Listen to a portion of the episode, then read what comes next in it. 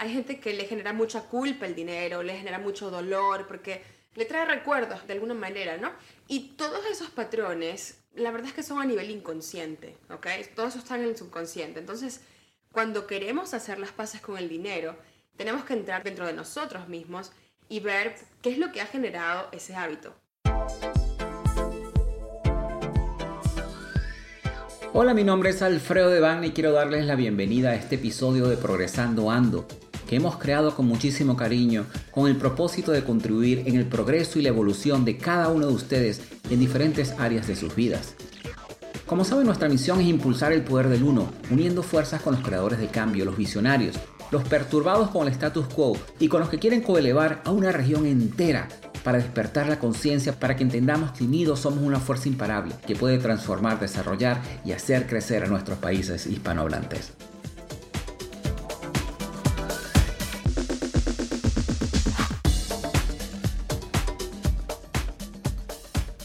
Mi nombre es Alfredo de Es con muchísimo placer que tengo aquí a mi lado a una persona que conocí y la verdad me hace ver el talento que existe en nuestra región, en Latinoamérica, como ella ha cambiado la vida de muchísimas personas. Valesca Serpa es la autora del libro Conciencia de la Riqueza, que fue un bestseller autopublicado en Amazon, hay que darle bastante crédito por eso, con más de cuatro años de experiencia. Valesca ha ayudado a miles de personas en Latinoamérica a entender y mejorar sus finanzas personales y su calidad de vida. Durante más de nueve años de trabajo estuve enseñando y formando equipos de trabajo multidisciplinarios para negocios hoteleros y de restaurantes en Venezuela, en Francia, en Reino Unido, en China y en Chile. Como pueden ver, es una persona que ha recorrido el mundo. En los últimos tres años, Valesca ha participado en cursos y seminarios de conferencias de talla mundial, como el reconocido Deepak Chopra, T. Harbeckar, Robert Kiyosaki, Doc Nelson, John Maxwell, Blair Singer, Alex Mandosian, Larry Gilman, entre otros. Ahora se ha convertido en lo que muchos soñarían hacer, que es ser una nómada digital. Y en este momento se encuentra viviendo en Pule, quién sabe más adelante dónde va a vivir. Hola Valesca, bienvenida. Hola Alfredo, ¿cómo estás? Muchísimas gracias por tenerme aquí en tu podcast. Primero que nada, ¿por qué no les explicamos un poco al público qué es ser un nómada digital y cómo llegaste a tomar esa decisión de ser una nómada digital? Bueno, nómada digital es algo que podemos ahora vivir muchas personas en esta nueva era de la información donde todo se hace a través del Internet. Esto hace 5 años, 10 años, quizás era imposible, era un sueño, era algo muy utópico, pero hoy en día cada vez somos más las personas que hemos decidido no tener un lugar de residencia fija en ningún país, sino que mm, así como mi esposo y yo decidimos vender nuestra casa, vender nuestros carros, todas las propiedades que teníamos, todas las cosas que teníamos allá adentro, que al final te das cuenta que eso no te llena, nos llenamos de cosas materiales y eso no significa nada. Y pues decidimos soltar todas esas cosas materiales y agarrar dos maletas cada uno y viajar, viajar. Y hemos viajado ya por casi dos años, hemos estado viajando en Latinoamérica y ahora estamos aquí en Europa. Y como dices tú, pues quién sabe a dónde vayamos, porque la verdad es que no es que tenemos un rumbo fijo, sino que más bien nos dedicamos a trabajar desde Internet, a um, transformar vidas, a educar a las personas, siempre trabajando para la región, para Latinoamérica, pero desde cualquier lugar. Eso es lo maravilloso del Internet, que no necesitas trabajar para un grupo específico de personas o para un país específico, sino que puedes realmente llegarle a mucha gente. Y no solamente llegarle a mucha gente, sino desde cualquier lado. Mire, me parece un tema súper interesante y es algo que he descubierto muy recientemente de que existe todo un grupo de personas en el mundo que se ha dedicado a ser nómadas digitales. Pero claro, eso no quiere decir que se han dedicado solamente a viajar sin hacer nada, sino que se dedican a trabajar y a cambiar el mundo desde diferentes partes del mundo y me parece algo que es bien interesante. El tema de hoy para el podcast me parece un tema que es bien interesante en el cual tú tratas muchísimo en el libro, que es ¿Cómo puedes tú hacer las paces con el dinero y atraerlo en abundancia? Como te explicaba anteriormente, hay muchas personas no ven el dinero como algo con lo cual tengan que hacer las paces, sino es algo como que me lo gano, me lo gasto y ya se acabó. Yo por qué tengo que hacer las paces con el dinero. Pero lo que muchas personas no entienden y tú descubriste y has estado enseñando muchísimo a la gente es que el dinero es energía Y si tú no haces las paces con esa energía, va a ser muy difícil para ti atraerlo en abundancia. Me gustaría saber cómo fue tu relación con el dinero y en qué momento tú hiciste las paces y cómo llegaste a esta misión de querer transformar la vida de tantas personas en un área que es tan importante como es las finanzas. Bueno, es una pregunta muy sencilla, pero a la vez difícil de responder, ¿no? Porque cuando hablamos de hacer las paces con el dinero, no es solamente hablar de hacer las paces con el billete o con la moneda, ¿no? O, con el saldo en la cuenta del banco. Es hacer las paces con nosotros mismos. Porque finalmente el dinero es el reflejo de lo que nosotros somos. El dinero es un resultado de nuestro esfuerzo, de nuestro trabajo, de lo que nosotros valoramos, de nuestro tiempo.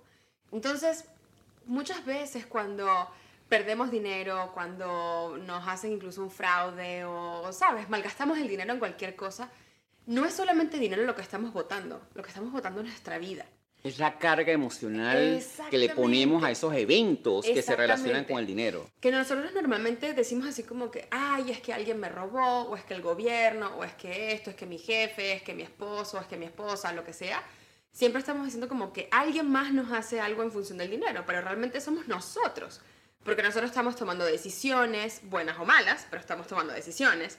Nosotros estamos haciendo cosas, o sea, tenemos hábitos en el ahorro, en el gasto, en los ingresos, en todo, que finalmente se manifiestan en cierto tipo de relación con el dinero, ¿no? Entonces, hay personas que tienen una relación tóxica con el dinero, esas relaciones de amor-odio, así como que hoy, te amo, pero mañana te odio, ¿no?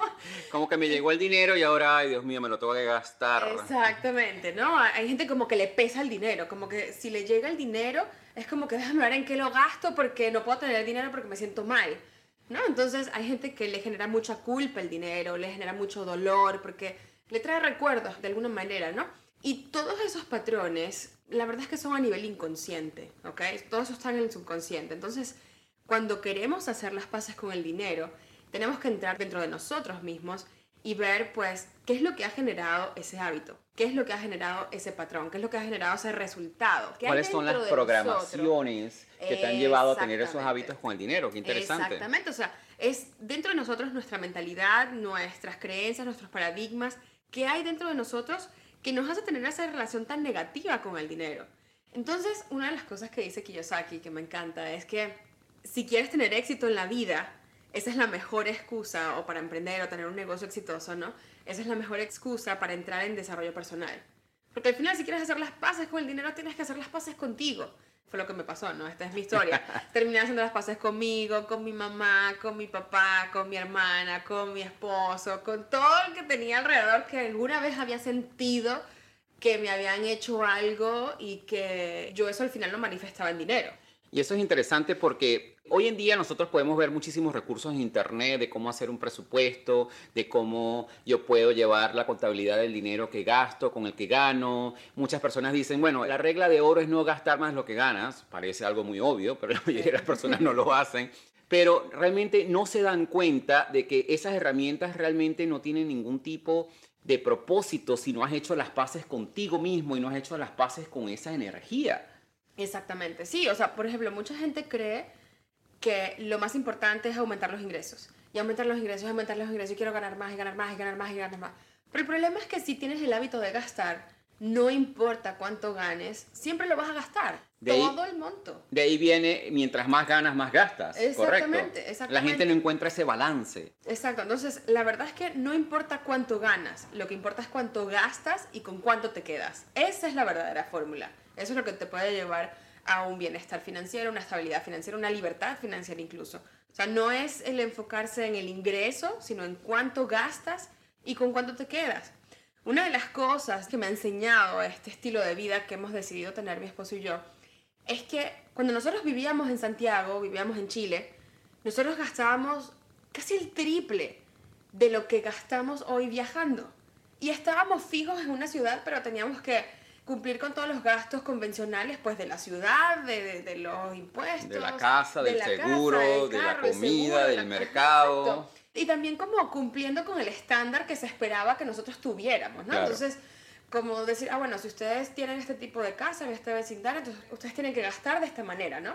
Ustedes tienen que aprovechar estas ofertas y agarrar otra oferta, oferta, oferta, ¿no? Tienen que tener estos muebles, tienen que tener este jardín. Exactamente. Y hoy en día, pues como no tenemos nada de eso, lo que tenemos son dos maletas cada uno con nuestra ropa adentro y nuestras cosas de trabajo. Al final, como dicen por ahí, ¿no? nuestro jardín es el mundo entero. Correcto. Y podemos salir y disfrutar y, y te das cuenta al final que no necesitas tanto dinero para ser feliz, que no necesitas tanto dinero para viajar cómodamente, porque nosotros tampoco es que viajamos incómodo y no es que nos gastamos todo el presupuesto, o sea, es aprender a viajar inteligentemente, ¿no? Qué interesante, eso realmente te hizo como hacer incluso más las paces con el dinero. Sí, totalmente. Y hoy en día te has encargado de, de- de enseñar a la gente de cómo llevar ese proceso, cómo ellos pueden controlar sus finanzas de una manera en los cuales tampoco no les dé esa carga emocional.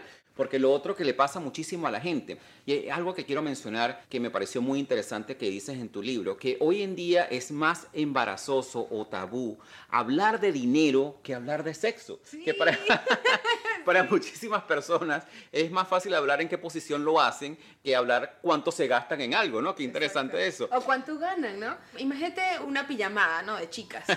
O sea, todas entre mujeres se puede hablar de sexo y decir, ay, cómo te gustó y esto y aquello. Pero pregunta entre las amigas cuánto ganas.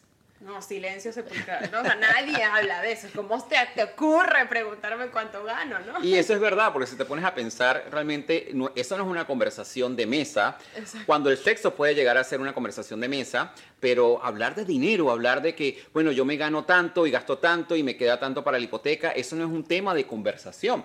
¿Cómo llegaste tú a esa conclusión de que es más difícil hablar de dinero que realmente hablar de sexo? Mira, ¿Dónde lo que- viste? no, yo creo que fue de experiencia, creo que fue hasta yo misma, o sea, viendo mi relación con mis compañeras de trabajo, o con otras amigas, o, o entre la misma familia, o sea, de repente hablar de relaciones de pareja o, o- o de lo mismo de sexo, o sea, en, en la televisión. En la televisión, es mu- en las películas, es mucho más fácil ver una pareja teniendo relaciones en una cama, todos desnudos, Que haciendo un que presupuesto. haciendo un presupuesto, exacto. Y hablando de verdad de sus deudas, de sus problemas internos con el dinero, ¿no? De verdad que no me imagino esa escena en una película donde, ok, mi amor, vamos a sentarnos a hacer el presupuesto. Exacto. de- Eso no vende. Eso no vende. Es cierto, es totalmente cierto. Oye, yo al igual que tú, soy de los que creo que las creencias emocionales que nos infundan a nosotros desde pequeños, y es muy interesante esa parte, es lo que nosotros vamos desarrollando luego como adultos, son los que afectan esa relación que nosotros tenemos como el dinero. ¿Cómo crees tú que esas creencias emocionales, esas cargas emocionales que a veces incluso nuestros tíos, nuestros padres, nuestros amigos, influyen en cómo nosotros ya de adultos vemos el dinero? Ay, yo creo que esto es un tema para, pero Para para, trabajarlo durante meses, ¿ok? Porque es algo que me ha tocado a mí trabajar años y que muchos de mis alumnos y clientes también trabajan a diario. Es que al final nos programan, nos programan para ser de determinada manera, ¿no? Entonces, incluso sin quererlo, o sea, porque nuestros padres hicieron con nosotros lo mejor que pudieron y con el mejor de los cariños y de verdad tratando de darnos lo mejor, ¿no? Que ellos podían. Claro, pero mucho de eso Pero- también viene de sus padres, ¿no? Claro, Eso claro. Se viene como de generación en generación. Y una de las cosas que, de las cuales yo siempre hablo, ¿no? Es que hay que tener mucho cuidado de dónde nosotros estamos obteniendo esas creencias, ¿no? Porque muchos de nosotros pues venimos de, de esta generación que nació entre los 60, 70, esos son como nuestros padres, ¿no? Quizás los 50, 50, 60, 70, vamos a decir, para los más jovencitos, ¿no? Los 70. Entonces, y estos padres, ¿ok? Que vienen como en una onda posguerra, más hippie, por ahí como que estaban tratando de cambiar el mundo, pero ellos venían revelándose de sus padres, o sea, nuestros abuelos nacieron cuando? Nacieron 1910, 1920, 1930, por ahí están los abuelos, ¿no? Las edades de los abuelos. Entonces, muchos de nuestros abuelos todavía nacieron en casas de piso de tierra, eh, donde las niñas eh, a los 12, 14 años estaban casadas, estaban teniendo hijos. Era una mentalidad totalmente distinta, donde los niños salían a trabajar ya a los 9 años, ¿ok? Entonces, abuelos pues criaron al- al- a sus hijos, a nuestros padres, de una manera, ¿no? Porque Claro. ellos, la- los abuelos realmente no tuvieron nada, a menos que tus abuelos hayan sido ricos, que no es lo más probable, ¿no? En Latinoamérica. Exacto. No estuvieran escuchando este podcast. Exactamente. Exactamente. De cómo se los pase con el dinero. Exacto.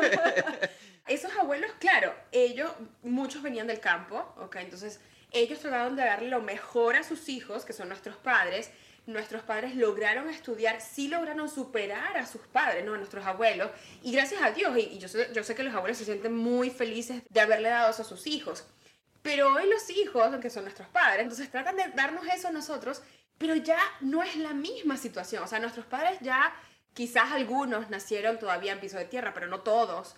La mayoría se superó, la mayoría logró con trabajo duro, porque será que se salía hace 30 años adelante, ¿no? Con trabajo duro y esfuerzo y estudios y una universidad, lograron salir adelante. Pero hoy no. Eso es lo que yo le digo a mi mamá. Yo le digo, pero es que ok, yo estudié porque mi mamá quería que yo estudiara. Y pues estudié lo que quise estudiar, estudié hotelería y todo eso, viví en Francia.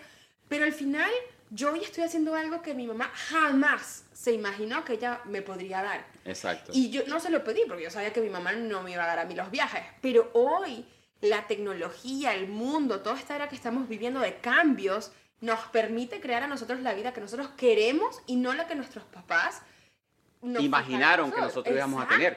Y sabes que eso es algo bien interesante porque yo también, al igual que tú, soy de estos que cree que las creencias de nuestros padres son los que realmente nos hace adultos y para nosotros poder romper esa línea, nosotros tenemos que romper esas creencias que nos dejaron nuestros padres, pero jamás lo había analizado en esa línea del tiempo, que es de dónde viene esa mentalidad de escasez de alguno de nuestros padres. Y claro, por supuesto, viene de los abuelos, que ellos nacieron en esa época de escasez. Y, si vemos, por ejemplo, las épocas de nuestros abuelos, por ejemplo, mis abuelos vienen de la Segunda Guerra Mundial, tuvieron que emigrar también de un país que estaba en bastantes dificultades, e incluso los padres de mi mamá también no vivieron en abundancia. Y claro, esa era la programación que nuestros padres recibieron, que como el dinero es difícil de obtener, y obviamente nuestros padres crecen con eso, ellos tienen que luchar contra esa programación, y por más que ellos intentaron, hicieron el mejor trabajo con nosotros, pues por más que ellos intentaron, en cierta manera nos quedó esa programación a nosotros también, que es la que estamos combatiendo, que es lo que tú le ayudas a la gente a combatir, para que ellos puedan hacer esas paces con el dinero. Y no solamente eso, yo me preocupo mucho, no solo por nosotros, nuestra generación, sino por la generación que viene. Porque si nosotros no hacemos el cambio hoy, ¿qué? Vamos a hacer que nuestros hijos que están naciendo ahora en el 2010 para adelante, o sea, vivan lo que vivieron nuestros abuelos. Eso no tiene sentido. No, no, por Una de las cosas que estábamos escuchando hoy en, en la charla con Vision, él decía, ¿cómo preparo a mi hija para un mundo que todavía no sé cuál va a ser el que va a existir dentro de 20 años, 30 años? O sea, porque no sabemos, el mundo está cambiando tan rápido, las maneras de generar dinero están cambiando tan rápido y el mundo, o sea, todo el trabajo laboral va a ser reemplazado por robots, eso ya lo sabemos, eso ya está aquí, o sea, no es que se viene, ya eso está aquí, ya lo estamos viendo, o sea, la manera de generar dinero va a ser muy distinto a lo que conocemos hasta ahora. Entonces, necesitamos hacer esas paces con el dinero ya, no es para mañana, no es que, no, es que el año que viene empiezo, no, mi amor, es ya, o sea, ¿cuándo lo vas a hacer? O sea, ¿para cuándo lo vas a dejar? ¿Te vas a quedar atrás? Y como dicen en Chile, se te va a ir la micro, ¿no? Se eh. te va a ir el bus, te va a dejar y después, Perdiste ese bote. Claro, y después vas a llorar y vas a decir, oye, pero es que yo pude haber hecho. O sea, el momento de empezar a trabajar en Internet es ahora, es ya. O sea, yo incluso empecé tarde porque tenía miedos, porque tenía muchas creencias, porque decía, ¿cómo? Pero es que, ¿qué van a decir de mí? Bueno, yo diría el momento de trabajar en lo que sea, en cualquier proyecto. Hoy en día es increíble, y tú lo ves con los nómadas digitales, y yo lo veo con las personas que he conocido en el mundo, lo que a veces las personas desarrollan y pueden generar dinero, que muchas personas no sienten, pero ¿cómo yo voy a hacer eso? Te doy un ejemplo, yo conocí unas personas que ellos lo que hicieron fue que se metieron en Google, buscaron las palabras más buscadas, las palabras más buscadas eran horóscopo y numerología, desarrollaron una página web en eso y vendieron productos acerca de eso y ahorita hacen millones de dólares. Y es justamente es poder hacer esas pases de que hoy en día nosotros podemos empezar cualquier tipo de negocio sin necesidad de tantos recursos, así como lo hacen la mayoría de las personas. Oye, qué interesante eso, y la verdad que es un tema que podríamos hablar todo un podcast en, referencia de eso. Pero hay algo que sí te quería preguntar y es, tú tienes un concepto muy interesante en tu libro. Tú hablas del dinero emocional. Ah, Háblanos un poco más de eso. ¿Cómo tú relacionas el dinero con las emociones y cómo puede afectar esto a las personas? Bueno, mira, esto es algo para mí muy latino, ¿no? Y es algo que yo lo empecé a ver en mi familia. Porque cuando nosotros nos sentábamos a hablar de dinero, era imposible. O sea, no se podía hablar de dinero, terminábamos pegándonos gritos, llorando, insultando. Y yo lo que le decía a mi mamá y a mi hermana en esa época, yo les decía, es que con ustedes no se puede hablar de dinero porque ustedes son muy emocionales. O sea, ustedes no son capaces de sentarse y ver los números neutralmente, sin emoción ni nada. Y después me di cuenta, es que el problema no es mi hermana, el problema no es mi mamá, y el problema tampoco soy yo. El problema es que vivimos en esta cultura que es muy emocional, que viene marcada por las telenovelas. Y yo siempre le digo a las personas, tenemos un problema de telenovela personal, ¿no?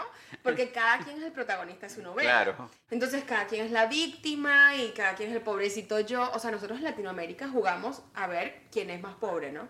No, Sí, o sea, ¿quién las tiene más problemas, verdad? sí. No, ah, no, es que a mí mi jefe me trata así. No, eso no es nada. Déjame, No. yo te cuento el mío. Exacto. Déjame, yo te cuento. Entonces, es como que la, si tú le preguntas a alguien, oye, ¿cómo estás? Estás esperando que la persona te diga, en la lucha. Es que no me alcanza el dinero. Es que no sé cómo hacer. Porque esas son, o sea, como que nos gozamos ese cuento, ¿no? Y es muy emocional. Entonces, Sí. Es si cierto, no- es cierto. Tú le, le comentas a la mayoría de las personas cómo estás aquí, bueno, luchando. Exacto, o sea, Bien. es como esa emoción muy pasional, muy latina, de buscar ese lado, o sea, no, no tan pragmático. Yo admiro mucho a los americanos, ¿no? Porque si tú vas a Estados Unidos y tú ves que todo funciona, tienen sus cosas, ¿no? Como todo en el mundo, ¿no? Pero, oye, todo está limpio, todo funciona, tú vas a hacer algún trámite y no hay tanta burocracia ni nada, porque ellos no son emocionales, o sea, ellos es uno más uno es dos. Nosotros es como que, pero ¿por qué uno más uno? Es que no, es que yo quería que fuera cuatro y es que mi abuela me dijo que era ocho. Y, ay, entonces, no, mi amor, uno más uno es dos. O sea, ¿para qué buscarle tanto problema a eso? Claro. Entonces, es como si nosotros nos vamos más al grano, a las cosas, ¿sabes qué? Quiero esto y voy y lo obtengo y ya está. Sin ponerle todos los rollos alrededor de que no, es que yo no puedo salir adelante porque mi esposo no me lo permite o porque el gobierno me hace esto y me hace aquello. Entonces, cuando le quitamos toda esa emoción y nos hacemos responsables de nosotros, de nuestras acciones, nuestras decisiones, de lo que hemos hecho toda la vida, podemos ahí decir, no, mira, ¿sabes qué? Yo me echo la víctima todo el tiempo. Esto no puede seguir siendo así. Yo voy a tomar las riendas de mi vida y voy a cambiar. Yo creo que eso es algo que es muy O sea- importante, ¿no? Es cuando nosotros ya decidimos en tomar responsabilidad en la situación financiera en que nos encontremos. Exactamente. Porque muchas personas, y esto es algo que yo he visto en, en muchísimas casas, ¿no? Ellos no se sientan a hablar de finanzas porque realmente no quieren enfrentar la realidad. Exacto. Y muchas personas no van a seminarios de finanzas o no hacen presupuestos o no revisan los estados de cuenta de sus tarjetas de crédito o nada de eso porque no quieren enfrentar la realidad. Y lo que no saben es que están haciendo un hueco más profundo financieramente. Sí. Que es lo que a veces yo le comento a, a las personas allegadas a mí. Le digo, mira, pero suelta la pala. Deja de hacer, deja de hacer ese hueco. Suelta la pala y enfrenta la realidad. Hay que sentarse y tomar conciencia de eso. Y es muy interesante porque es lo que estás comentando tú en este momento también, ¿no? Sí, es que me encanta eso de suelta la pala, ¿no? Porque yo lo veo mucho, imagínate las parejas. O sea, las parejas no se sientan a hablar y a decir, es que tengo este problema de dinero, es que cómo lo hacemos entre los dos. Entonces, es de, el latino se mueve mucho en la culpa y en la manipulación, ¿ok? Y una de las cosas, no sé si conoces el concepto, pero una de las cosas que se dice es que cuando la emoción sube, la inteligencia, Baja. la inteligencia baja, ¿no? ¿No has escuchado el otro que dice, amor con hambre no dura? No. o sea, o sea, todo eso va relacionado con la Amor finanza, hambre ¿no? dura. Es que es una- claro, entonces cuando decimos, no, pero es que yo te amo, aunque tú eres pobre. No, pero espérate, amor con hambre no dura. Y yo no digo que, nos- que uno no pueda luchar juntos, ¿no? Porque mi esposo Claro. y yo hemos luchado juntos y chévere y para adelante y vamos. Pero también si en algún momento él me hubiese dicho, no, es que lo nuestro solamente es amor, ¿qué importa si no tenemos dinero? Ay, no, mi amor, yo me busco otro, ¿ok? Porque no puede Vivimos ser, o bajo sea, un puente, los dos Sí, juntos. o sea, no, tampoco puede ser así, ¿ok? O sea, necesitamos equilibrar las cosas porque Claro. No solo de amor vive el hombre, pues, No. o sea, no, no en esta sociedad. Si quizás vives en una isla desierta, quizás te sirva el amor, ¿no? Claro, Claramente, que es pero lo que yo le comento también a muchas personas. Tú no vas con amor a pagar los impuestos o a pagar la luz. No, eh, la hipoteca no la puedes pagar con amor. ojalá, tengo mucho, ¿no? Exacto. Tengo mucho Todos seríamos millonarios. Exacto. Oye, pero qué interesante porque de por sí algún tema que, que- que acabas de traer es el hecho de que incluso el tema del dinero en las parejas se ha comprobado que incluso puede llevar a las parejas a la separación. Así es. ¿Qué opinas tú de eso? ¿Cómo pueden las parejas realmente poder sentarse y sincerarse a nivel de las finanzas y hacer esas paces con el dinero para que ellos como pareja los puedan empezar a traer en abundancia? Bueno, mira, me remonto a una, a una experiencia que tuvimos mi esposo y yo. Nosotros siempre hemos sido muy de, de conversar del dinero, ¿no? Cuando nos conocimos, de hecho, mi esposo no sabía nada de educación financiera, libertad financiera, Robert Kiyosaki, nada, nada, nada, nada. Y yo empecé a hablarle de esto y él así como que, ¿qué? ¿Se puede? Y le dije, sí. Y, y, de hecho él me decía así como que, no, tengo mi próxima inversión, me voy a comprar un Volvo y me voy a comprar esta casa, no sé qué. Y entonces yo así como que, ay, mi amor, eso no es una inversión. O sea, eso es un pasivo y te va a quitar todo el dinero y no. Y empezamos a trabajar esto juntos y de verdad que a partir de ahí, o sea, tuvimos una muy buena conexión con, con respecto al dinero. Decidimos nosotros juntar nuestras cuentas, nuestras deudas, todo. O sea, decir, si vamos para adelante, vamos en serio, ¿ok? Con todo, con lo, los pros y los contras de la relación, con tus deudas y las mías, con tus ingresos y los míos, y ahí vamos para adelante, ¿no? Y mm, hubo una, ya ha entrado como dos, tres años después de que ya estábamos juntos, ya estábamos viviendo juntos, todos, estábamos casados y todo. Nosotros habíamos hecho una inversión bien grande y tuvimos una pérdida increíble. Bien o sea, grande también. Una pérdida muy, muy grande. Y justo ese día que nos informaron que se había perdido todo el dinero, estábamos comprando una camioneta para ponerla a trabajar en Uber. Entonces estábamos Ok. firmando en el concesionario la camioneta y nos llaman así como que se perdió todo el dinero. Yo le digo a Gonzalo, se perdió todo el dinero, pero ¿qué hacemos? ¿Firmamos? No, igual para adelante, vamos a firmar. Claro, con el nudo en la garganta de Claro. qué vamos a hacer. Y nos sentíamos mal, o sea, mal, mal, mal, que te cuento mal. Esa noche, con la camioneta nueva, llegamos a la casa, no pudimos conversar. O sea, era una cosa, los dos La carga emocional, tan mal, claro, exacto, claro. la carga emocional, o sea, ¿qué hacemos? O sea, que no fue que nos quedamos en el piso ni nada, pero, pero, o sea, todos nuestros ahorros de la vida se habían ido, pues. Entonces fue como, ¿qué hacemos?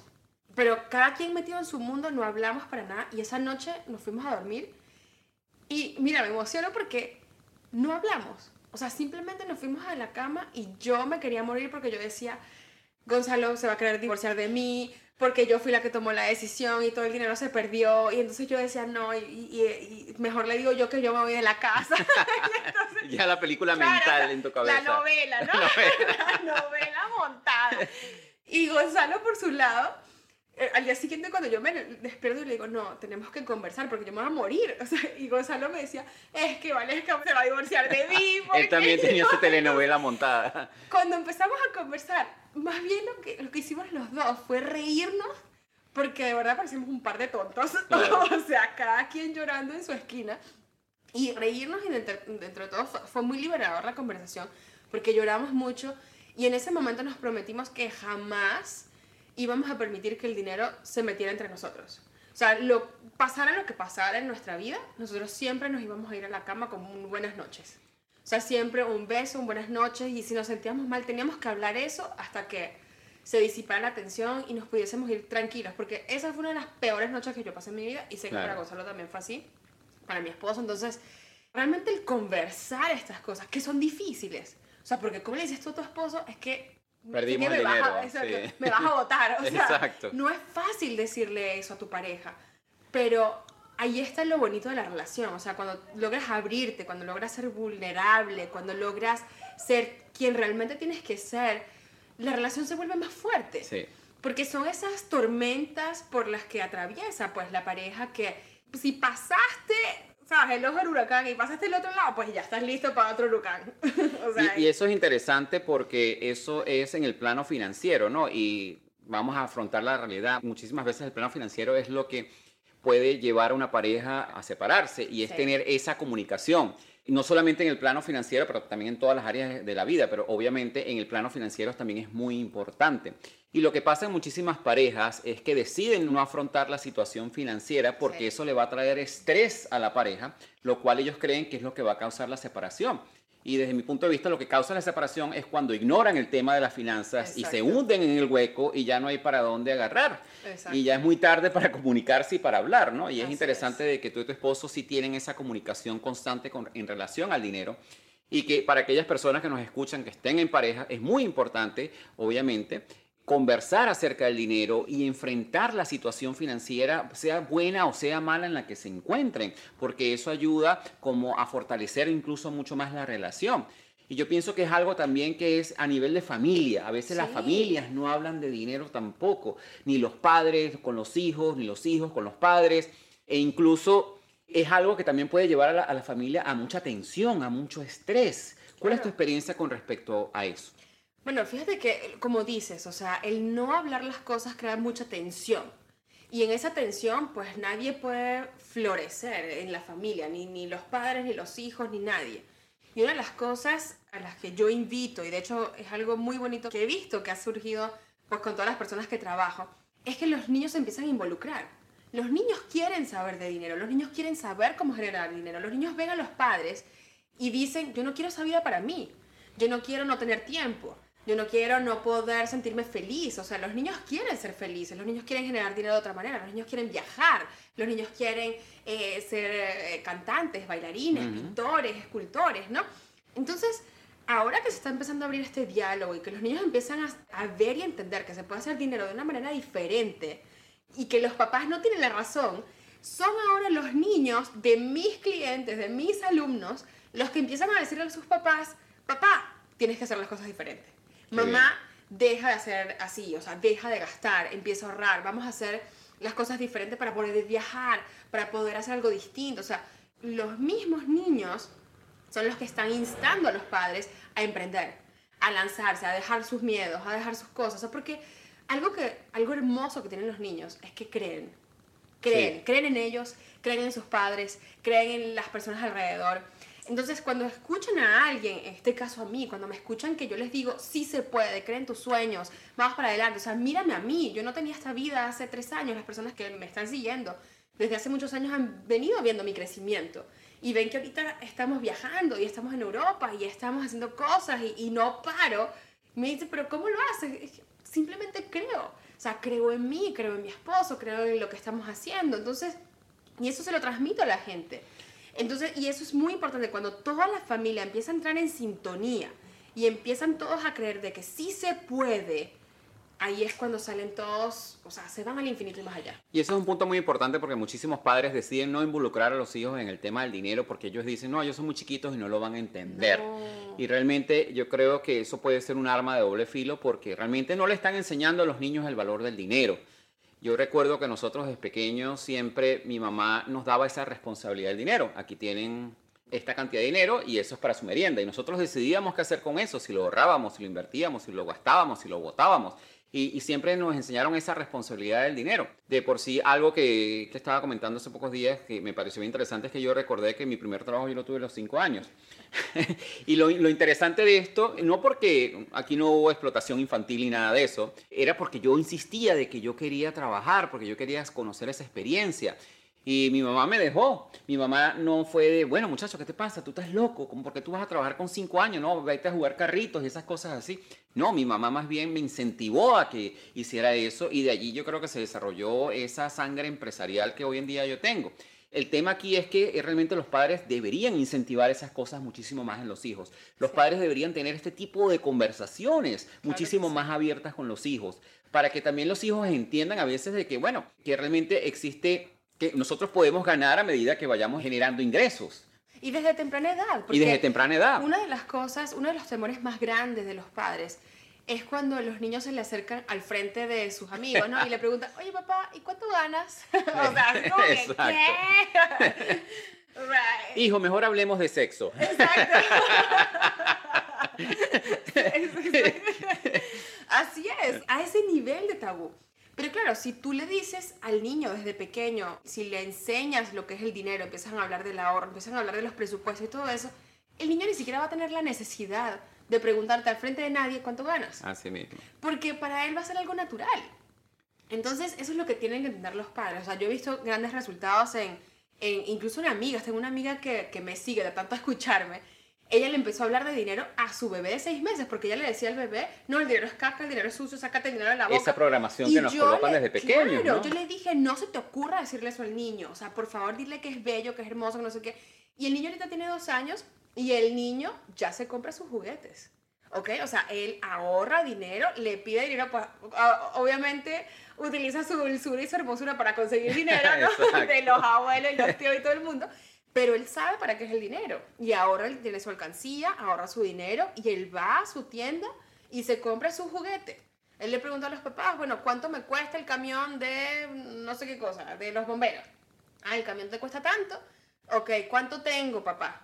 Entonces el papá le va contando su dinero, ok, ¿cuánto me falta? Perfecto. Y, ahí eso es muy importante, de por sí eso me recuerda a una historia con mi sobrino que también, él decidió jugando, rompió su televisor con una pistola Nerf. Y bueno, mi hermana le dijo, bueno, qué lástima, rompiste el televisor, ahora tienes que ahorrar para comprarte uno nuevo. Y eso fue lo que les tocó, ahorrar para comprarse uno nuevo. Ahora, sí me gustaría que cerráramos este podcast con esas recomendaciones que tú les puedes dar a las personas para que ellos puedan llevar su relación con el dinero a otro nivel y empezar a traerlo en abundancia. ¿Cómo pueden hacer estas personas para hacer las paces con el dinero y empezar a traerlo? ¿Qué les recomiendas? Mira, lo primero, lo primero para mí es reconocer, ¿ok? Es, es empezar a enfrentar ese miedo de hablar de dinero, ¿ok? Entonces reconocer, pues, de dónde vienen esos miedos de dinero, esos traumas de dinero, esa vergüenza de hablar sobre el dinero. Preguntarte si es algo que viene de ti o si es algo que aprendiste de tu abuela, de tu tía, de tu papá, de tu mamá, de tu abuelito. O sea, de, de quién fue, a quién se lo escuchaste, ¿ok? De quién lo adquiriste. Y empezar a decir, ok, esto no es mío gracias mamá, te amo, te adoro, pero esto no es mío, esto no me pertenece, ¿no? Y eso es muy interesante, es empezar a reconocer, eso, el primer paso está genial, es reconocer de dónde vienen tus creencias, si son tuyos o si son de alguien más. Y lo que yo he escuchado también en el mundo del desarrollo personal es que si son de alguien más, tú las colocas en una maleta imaginaria y se las devuelves. Le dices, gracias, pero ya esta creencia no me sirve, estoy adoptando nuevas. Con muchísimo amor le devuelves las creencias. Interesante. Así es. Okay. eso sería lo primero. Después, pues, empezar a leer, empezar a escuchar audios, empezar a ver películas, empezar a motivarte de alguna otra manera. Tienes que empezar a buscar tu camino. Pues, ok, has venido viviendo de cierta manera hasta hoy, has venido manejando el dinero de una cierta manera hasta hoy, pero bueno, ¿qué sigue de aquí en adelante? ¿Para dónde vas, ok? O sea, si vamos a cambiar todas esas creencias, efectivamente cuando cambias las creencias cambia tu forma de vivir, cambia lo que, lo que tienes alrededor, la gente que está alrededor de ti. Entonces, empezar a buscar, bueno, ¿qué es lo que quiero realmente en la vida? Entonces empezar a leer, empezar a buscar incluso algún mentor, algún coach, alguna persona que te pueda ayudar a entender, pues, cuáles son esos cambios que tienes que dar, esos pasos, nuevos pasos que tienes que dar, ok, buscar a alguien que ya lo haya logrado, alguien que esté donde quieras estar y empezar a modelar ese camino. Como segundo paso, entonces podríamos decir que es buscar los recursos, bien sea a través de, cuando me imagino cuando decías películas, es documentales, cosas que te puedan servir, libros, podcasts, blogs o buscar un coach financiero que te ayude a entender un poco cómo esas creencias limitativas con respecto al dinero te están deteniendo en tu camino a traer el dinero con abundancia. Excelente. Luego que conseguimos nuestros recursos, ¿cuál sería el siguiente paso? Bueno, lo más importante, entrar en acción. Entrar en acción. Entrar en acción, porque sabes que la mayoría de las personas, eso es muy lamentable el día de hoy, porque hoy, ok, está de moda esto del coaching, de la libertad y el éxito, el emprendimiento, todo eso, pero también mucha gente se queda en el bla bla. Porque, ay, yo quiero, yo quiero, aspiro algún día, algún día. No, mi amor, o sea, las cosas se hacen cuando entras en acción. Entonces, lo más importante es entrar en acción. Hay una frase que dice mm, eh, Harbecker que me encanta. Él dice, mejor hecho que bien hecho. ¿No? Correcto. No importa que no tengas todas las respuestas ahorita. No importa que no tengas todo el conocimiento ahorita. No importa que no tengas todo el dinero ahorita. No importa. Lo que importa es que empieces. Es que lo hagas. Es que des el primer paso. Es que entres en acción. Porque si dices, es que el lunes empiezo, es que mañana empiezo, es que el año que viene sí, no, y cuando salga de aquí sí, y cuando termine esto sí, y, al final nunca claro. nada. Es evitar caer en lo que se llama como parálisis perfeccionista, esperando que todo esté perfecto para poder comenzar un camino.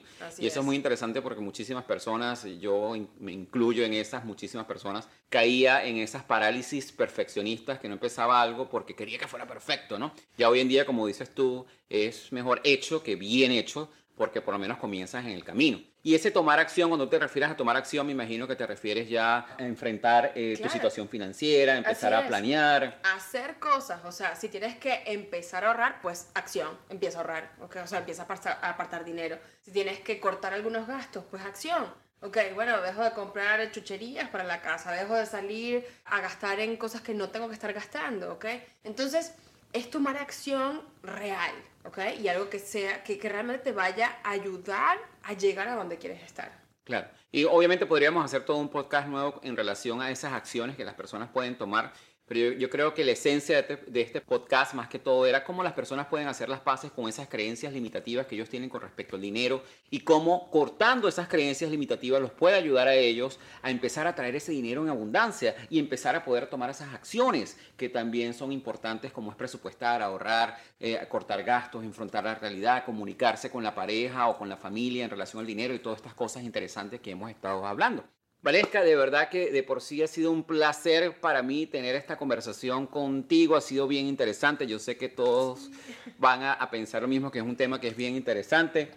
¿Algún mensaje final que le quieras dar a nuestra audiencia? Bueno, tenemos muchísimas cosas que conversar, pero um, lo que quiero que sepan es que todo es posible. Yo no nací sabida, yo no nací con todo este conocimiento, yo pasé por mis propios desafíos, mis propios momentos de decir, ¿será que algún día voy a ser feliz? ¿Será que algún día voy a salir adelante? ¿Será que algún día voy a tener una persona que me quiera?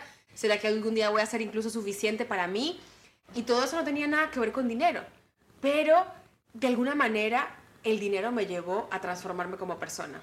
Entonces, busca tu camino, se puede. Todo lo que sueñas, todo lo que creíste de niño se puede convertir en realidad. Solamente tienes que tomar la decisión de salir y hacerlo.